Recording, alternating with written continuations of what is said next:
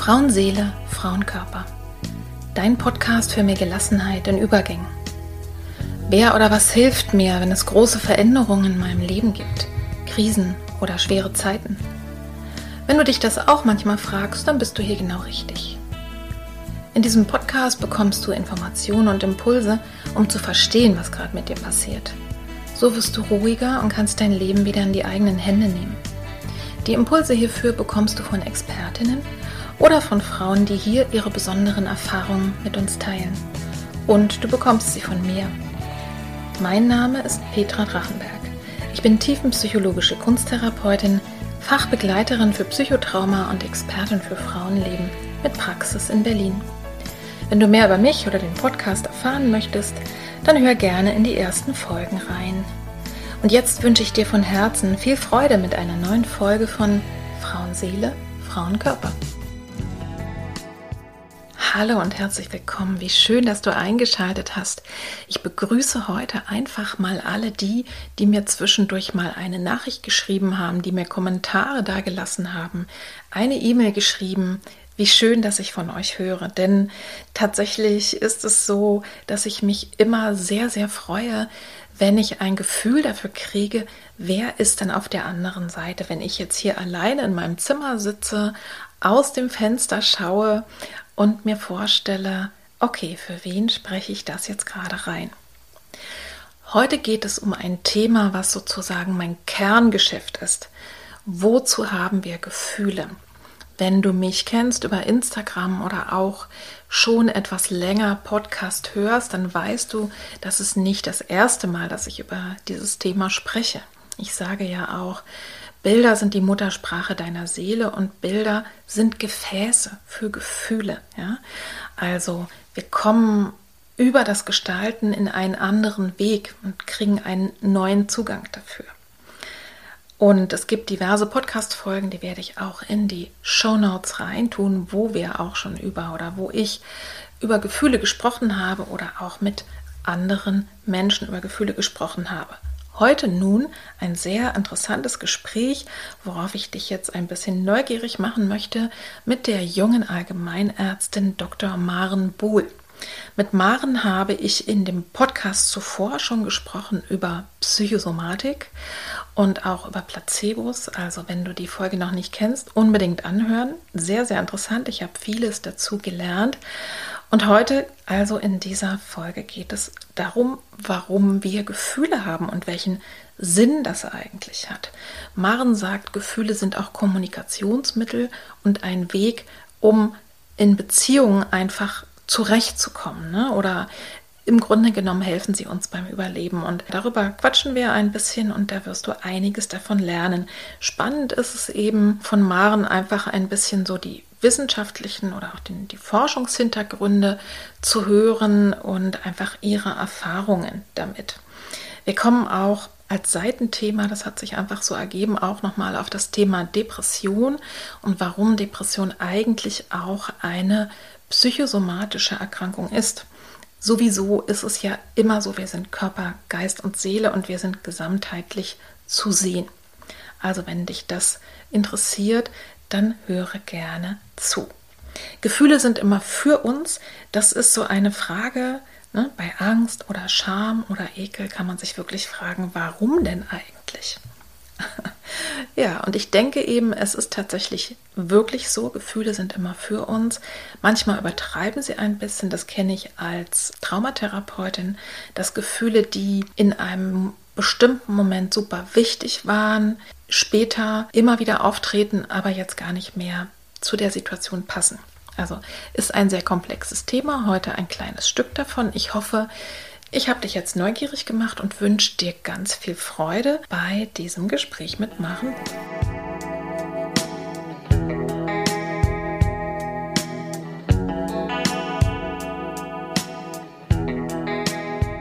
Wozu haben wir denn überhaupt Gefühle? Ne, denn sowas Lästiges wie Scham oder Angst ist doch richtig unangenehm.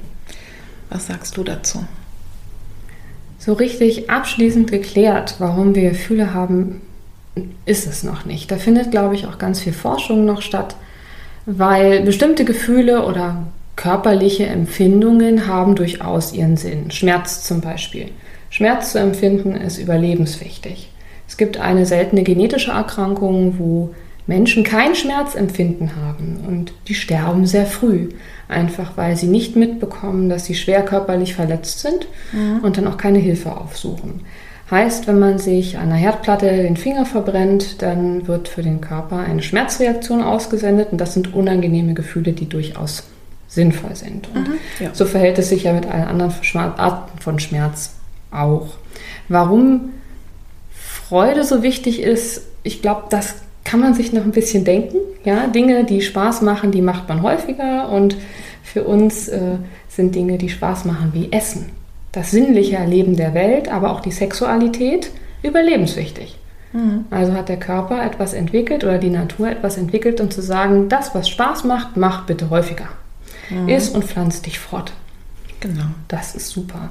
Warum diese komplexen Emotionen bei uns mit verankert sind, man hat das versucht genetisch zu erklären. Das, früher hieß es dann, ja, der Mensch als höher entwickelte Rasse, es wäre der einzige, die einzige Lebensform, die in der Lage wäre, Gefühle zu haben. Da ist man ja mittlerweile schon weit, weit von weg. Es ist scheinbar ein Zeichen einer sozialen Interaktion. Und mhm. zwar, dass unsere Gefühle ein Kommunikationsmittel sind. Mhm.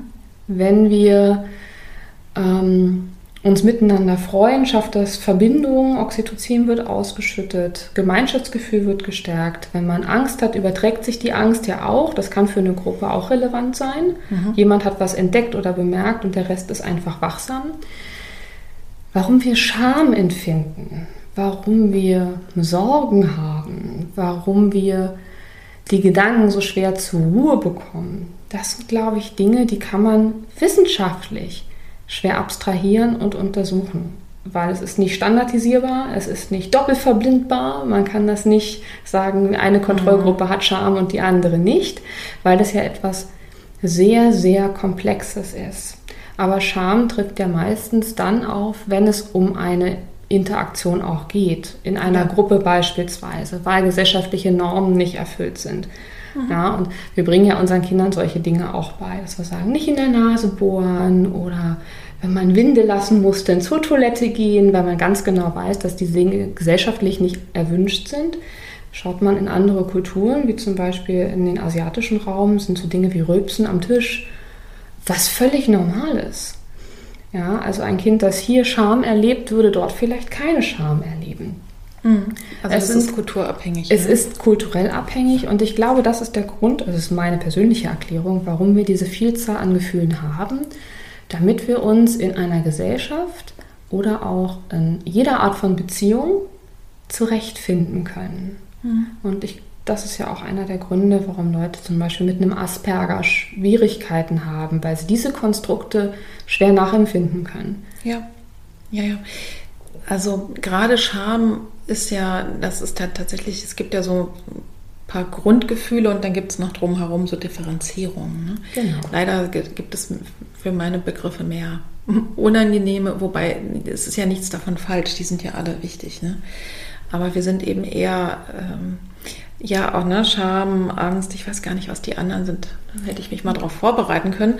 Freude. Freude, Wut. Wut ist, glaube ich, auch noch dabei. Genau, Wut ist mit dabei und das ist damals ähm, von Eckman untersucht worden, mhm. weil er ja postuliert hat, ausgehend von Darwins Beobachtung. Jetzt fällt es mir übrigens ein, Ekel. Genau, Ekel, das wäre ähm, kulturübergreifend überall gleich. Und mhm. Äh, das, also dass es die Gefühle gibt, nur für, für verschiedene Anlässe bei Scham zum Beispiel. Dass es ne? die gibt ähm, und aber auch, dass es dafür eindeutige mimische gestische ähm, Ausdrucksformen gibt, die ja. überall kulturell verstanden werden würden. Mhm, und mhm, mhm. das ist aber nicht so. Und das hat man kann man eigentlich sehr schön auch in der Trauerkultur sehen, wenn man das ja. vergleicht zwischen den einzelnen Kulturen. Es gibt Kulturen, da gibt es Klageweiber, wo der Tod äh, sehr stark beweint wird. Je kräftiger, desto gesellschaftlich höher der Verstorbene.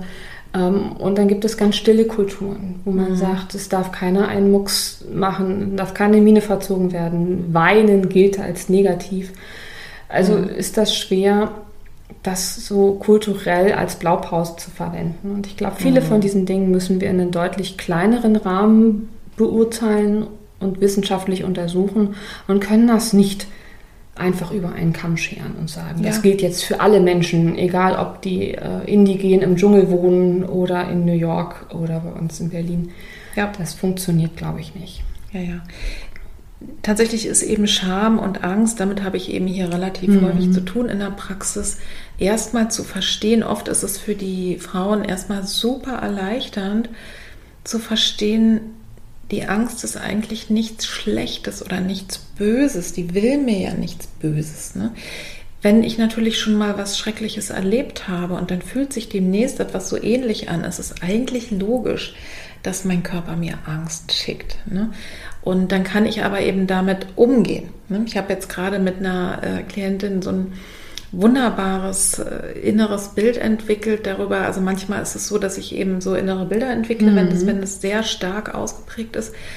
Und wir haben dann so festgestellt, nachdem wir gemerkt haben, also wir hatten die Scham dann, äh, Quatsch, die Angst gefragt, wofür bist du eigentlich da? Ne?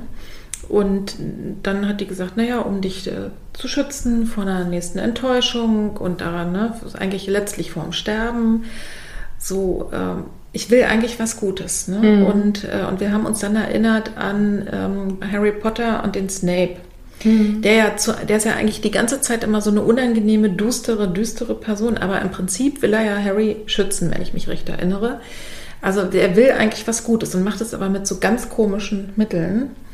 Und das hat dieser Klientin eben geholfen, sich das erstmal vorzustellen, wenn sie dieses Gefühl hat, dann zu sagen, ja, okay, Snape, ich sehe dich. Ne? Und je mehr der gesehen wird, desto kleiner wird er dann auch. Und je nach Auslöser, also dass man erstmal versteht, die Angst per se ist nicht schlimm genau. und nicht schlecht. Und wenn ich sie mir angucke, kann ich damit umgehen und dann ne, muss der Körper auch gar nicht so heftig agieren, weil, er, weil ich ihn einfach früher sehe. Und bei Scham das ist ja wirklich etwas, äh, was im Grunde genommen dafür da ist, dass ich nicht aus der Gruppe ausgestoßen werde. Richtig. Hm? Dass ich drin bleibe, weil tatsächlich die früheren Menschen ohne, ich glaube mal, wir können auch heute nicht ohne andere Menschen überleben, aber wir sind längst nicht so davon abhängig, ne, dass unsere Sippe für uns da ist. Und äh, das kommt wahrscheinlich daher. Und warum das dann so ist, dass, dass das Charme ist für mich so ein klebriges Gefühl, dass ich immer noch so ein, gerade wenn mir in meiner Kindheit irgendwie was Beschämendes passiert ist, je nachdem in welchem Ausmaß, kann sich das sehr lange hinziehen. Und es ist wirklich, also dazu sagen, ja, die will ja auch nur was Gutes, äh, das, das ist dann schon manchmal schwierig. Ne? Weil es dann sehr abstrakt wird. Ne? Genau, ne? Also genau. bei der Angst zu sehen, dass die einen Sinn hat, bei der Wut zu erkennen, dass mhm. Wut auch einen Sinn haben kann ja. und sogar sinnvoll ist, wenn man sie zunutze weiß. Ja. Ne? Ich freue mich immer, wenn die äh, Klientinnen wütend werden, beziehungsweise wenn, wenn sie das überhaupt erstmal in sich zulassen mhm. und spüren, weil ich kann gleich mal einen Sidekick machen. Es gibt eine Folge mit einer tollen äh, Kollegin, die hat ein Buch geschrieben über Wutkraft. Mhm. Und Wut ist eben die Emotion, man kann die auf 10 haben, klar, dann werfe ich mit äh, Kristallaschenbechern, das ist dann gefährlich. Aber ne, auf eins kann ich einfach vielleicht mal sagen, jetzt ist mal gut. Jetzt ist mal Feierabend. Ne? Mhm. Also wenn die, also, und es steigert sich ja dann. Also eine wichtige Emotion auf alle Fälle auch. Und gar nicht böse oder schlimm. Es ist nur halt uns Frauen nicht so besonders erlaubt. Ne? Es ist nicht erlaubt. Und also ich habe da immer die rote und die weiße Wut zugesagt, einfach weil diese rote Wut quasi blind macht. Mhm. Und die weiße Wut im Sinne einer ich kann noch durchaus überlegen, was ich damit anstellen möchte. Und ich kann wütend auf meinen Chef sein und schluck's runter oder ich werde irgendwann so sauer, dass ich ihm eine runterhaue. Das wäre dann rote Wut. Oder ich sage, mhm. okay, ich bin jetzt an dem Punkt, wo ich merke, ich kann das schwer steuern, ich kündige. Und das kann ja ein ganz großer Schritt sein, wo die Wut aber hilft, erstmal den Mut zu entwickeln. Mhm. Und deswegen ist Wut und Mut ja auch immer so ein schönes ja. ein Wechselmodell, in dem man einfach den Anfangsbuchstaben umdreht, mhm. äh, kann wirklich sehr, sehr wichtig sein. Und ich habe viele Patientinnen und Patienten, wo ich den Eindruck habe, dass die Depression, also dieses sehr niedergeschlagen sein und hilflos sein, eigentlich daraus resultiert, dass eine Wut nicht ausgelebt werden kann oder darf. Mhm. Ähm, das muss dann ganz vorsichtig thematisiert werden. Aber da spielt gerade Scham, Wut, Angst mhm. viel mit rein. Ja, und das ist natürlich, ich gebe dir recht, ne? ich finde jetzt, also gerade Depression ist irgendwie so eins meiner Themen, wo ich mich leider mhm. gut auskenne. Äh, es ist immer so eine Mischung auch, weil in der Depression, das ist ja sozusagen ein Symptom, dass ich mich dann immer schuldig fühle, klein fühle. Genau. Ne? Und, äh, und das ist eben, und, und die, klar, die Wut manchmal eher als Verbitterung dann, dann rauskommt. Ne? Ja, und, aber diese Handlungsenergie ist dann halt nicht da. Ne? Richtig, und das finde ich wird auch viel zu wenig aufgeklärt. Es gibt nicht die eine Depression. Mhm. Und man kann nicht sagen, ja, meine Tante war auch depressiv, die ist dann einfach einmal am Tag spazieren gegangen und dann ging es ihr besser, mach das doch auch mal. Das funktioniert leider überhaupt nicht, weil auch da wieder so dieses über einen Kamm scheren stattfindet. Mhm. Man muss wirklich ganz genau rausarbeiten, was da für Themen eine Rolle spielen, warum sich das entwickelt hat, ja. ähm, wie das kommt und wie es aufrechterhalten wird und, und, und. Genau. Und da ist jeder Mensch, ganz wichtig, völlig individuell. Von der Historie, von der Genetik, von den Lebensfaktoren und, genau. und, und. Genau, letztlich ist es eben dann eine Stoffwechselstörung im Gehirn. Woher ja. die kommt, muss man dann immer Genau, und das muss man gucken und schauen. Im Grunde das wäre natürlich eine spannende Frage. Eigentlich wäre eine Depression dann auch psychosomatisch. Na gut, du hast ja im Grunde dann, gut, du hast schon körperliche, ne? Du kannst dich ja eigentlich auch hier nicht mehr ist bewegen, immer beides. wahnsinnig schwer. Ne? Also das finde äh, ich auch immer, es ist immer beides. Also ja. da gehört eine Bewegungstherapie ja. durchaus mit zum Behandlungskonzept. Und Ernährung ist ja auch oft Richtig. sowas, ne? weil du dann auch eben das spielt versuchst, eine Rolle. irgendwie ein bisschen Freude dann über ne, viel Essen, möglichst Fett Genusstraining und, und solche Dinge. Also das sind es ist nicht trennbar und ich finde auch dieses Herangehen mit, ich nehme eine Tablette und dann wird es wieder besser. Und mhm. finde ich nicht richtig, und das sage ich meinen Patienten auch immer, mhm. die Tablette ist nicht die Lösung. Es ist eine Unterstützung. Manchmal macht es therapiefähig. Ne? Und manchmal macht es erst offen und bereit für eine mhm. Therapie, gerade wenn man sehr, sehr, sehr im tiefen Loch steckt und so gar nicht mehr von außen erreicht werden kann, dann braucht man einfach ein bisschen Licht mhm. da unten. Aber es ist nicht die Lösung, dass ich Tabletten aufschreibe. Mhm. Und so sage ich das auch eigentlich jedem, der vor mir sitzt. Ähm, wenn ich aber der Meinung bin, dass Tabletten nötig sind, dann sage ich das auch ganz klar. Dann ganz sage klar. ich, mhm. dass ich das sinnvoll fände. Ja. Und ich finde es interessant, dass auch immer mehr in der Depressionstherapie wirklich die körperlichen Dinge mit reinkommen. Also Sport hilft ja nachweislich. Ne? Man kann sich nur so schwer dazu aufraffen, aber Richtig. wenn man sich aufrafft, ist es sehr, sehr wirkungsvoll. Und ich habe jetzt gerade hier gehört, in, äh, in, in der Charité gibt es auch so Therapien, wie dass die Klienten morgens erstmal ein, sozusagen ihre Füße in einen Eimer mit äh, Eiswasser und Eiswürfeln stecken. Also dieses Kältereize, ne? Äh, und, und so sozusagen. Also den Körper wirklich mit, weil du spürst dich ja nicht mehr selber. Genau, ne? dieses Wiederspüren lernen. Ja, genau. Also finde ich spannend, ist, ist jetzt vielleicht nochmal ein Seitenthema, aber auf alle Fälle finde ich interessant, habe ich so noch nie gesehen. Ähm, man sagt ja, ne, Depression ist eine äh, psychische Erkrankung, aber vielleicht kann, könnte man die auch als psychosomatisch bezeichnen. Ne? Also ich sehe die immer als psychosomatisch. Ach, spannend, ja.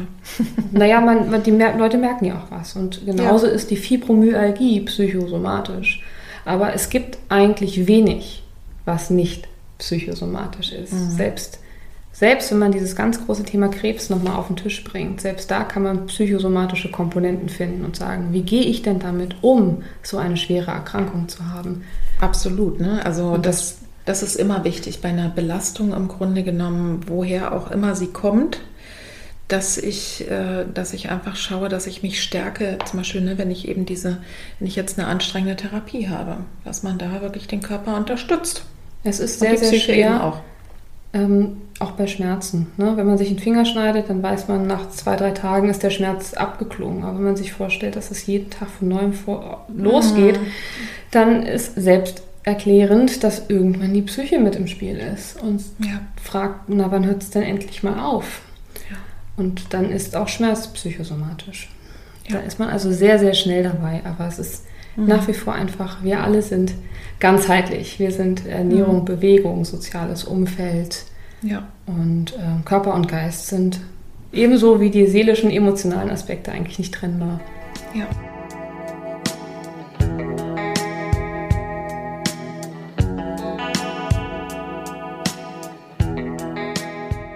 Wenn jetzt jemand mit dir irgendwie in Kontakt kommen will äh, oder mehr über dich erfahren möchte, wie und wo geht das am besten? Also ich habe eine Homepage, ähm, marenbuhl.com. Die werden wir verlinken. Genau, da ähm, erfährt man ein bisschen was über mich und über die Psychosomatik und mhm. über fiktive Patienten in meiner Praxis. Zugegebenermaßen lag das jetzt ein bisschen brach, da ist wenig an neuen Geschichten dazugekommen. Das heißt, du hast auf deiner Webseite so einen Blog, ne? Ich habe einen Blog mhm. und berichte da von ähm, spannenden Patienten mhm. und Patientinnen, die natürlich alle rein fiktiv sind. Das heißt, da wird, wird sich niemand wiedererkennen, weil die wirklich aus mhm. meinem Kopf entstanden sind. Aber der Auslöser war meistens eine Frage, die ich mir so im ärztlichen Alltag gestellt habe. Und mhm. darum herum wird der Rest halt aufgebaut. Ja, ansonsten Instagram gibt es mich auch, momentan eher sporadisch. Mhm. Ähm, ich hoffe einfach mal, dass da auch wieder aktivere Zeiten kommen. Ich versuche aber auch damit ganz eigentlich ehrlich und authentisch umzugehen und zu sagen, mhm. ich habe gerade weniger Zeit und ich habe gerade andere Prioritäten. Ja. Wer also damit ähm, einverstanden ist, der darf da jederzeit gerne zu mir finden. Ansonsten muss ich leider sagen, praxistechnisch sind wir leider wirklich voll mhm. bis an den Anschlag. Ähm, ja, also man kann sich Infos bei dir abholen. Definitiv kann man sich Infos abholen. Und äh, wer jetzt deinen Instagram-Account auch noch nicht kennt, es lohnt sich, den auch quasi nachzulesen. Ne? Das gibt ja einfach ja. wirklich, die Posts sind ja alle da und es ist sehr umfänglich. Also wirklich nochmal interessant, was du da auch an praktischen Sachen äh, durchgibst. Und die letzte Frage. Mhm. Wenn du den Zuhörerinnen und Zuhörern nochmal was mitgeben könntest, wie ein Gedanken- oder Gefühlssamen, der weiter in ihnen reifen und wachsen könnte, was wäre das? Ein oder zwei Sätze? Gib auf dich selbst Acht. Mhm und sei es dir wert. Schön. Ich bedanke mich sehr herzlich. Ich danke auch. Gerne. Vielen Dank dir.